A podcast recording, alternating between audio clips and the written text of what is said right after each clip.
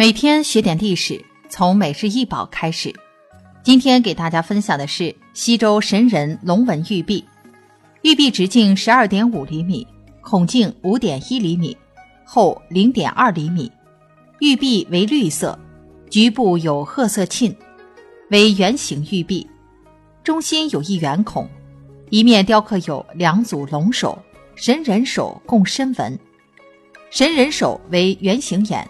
鼻子向内侧勾卷，闭口，现收藏于中国国家博物馆。玉璧为我国传统的玉礼器之一，也是六瑞之一。玉璧是中国玉器中出现最早并一直延续不断的品种，是很重要的瑞玉。战国至两汉是玉璧的鼎盛时期，花纹形式多变，饰纹种类极为丰富，使用范围大增，数量也属历代之冠。在神人龙纹玉璧，用单双阴线雕琢龙首、双眉、圆形长梢眼等面部特征，器身一面是眼目纹、勾云纹和弧线纹，玉璧面有切割痕，另外一面光素无纹。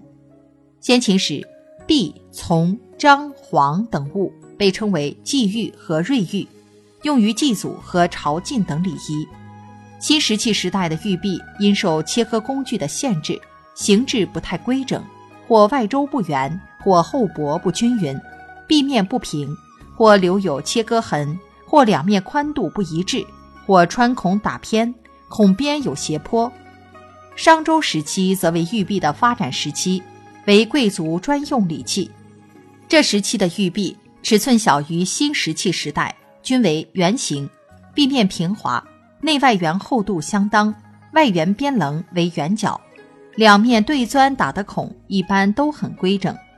西周大臂无纹，小臂则有雕琢精美的纹饰，题材主要是龙、凤、鸟纹，常用以宽阴线与一细阴线相结合的手法刻出壁面纹饰，宽阴线斜挖成一面坡形状，纹饰弧线较多，线条自然流畅。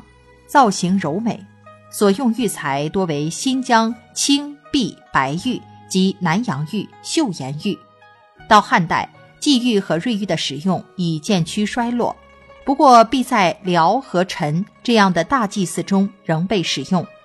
用于随葬的也不少，有的放在死者的胸部和背部，有的放在棺椁中间，还有的镶嵌在棺外作为装饰。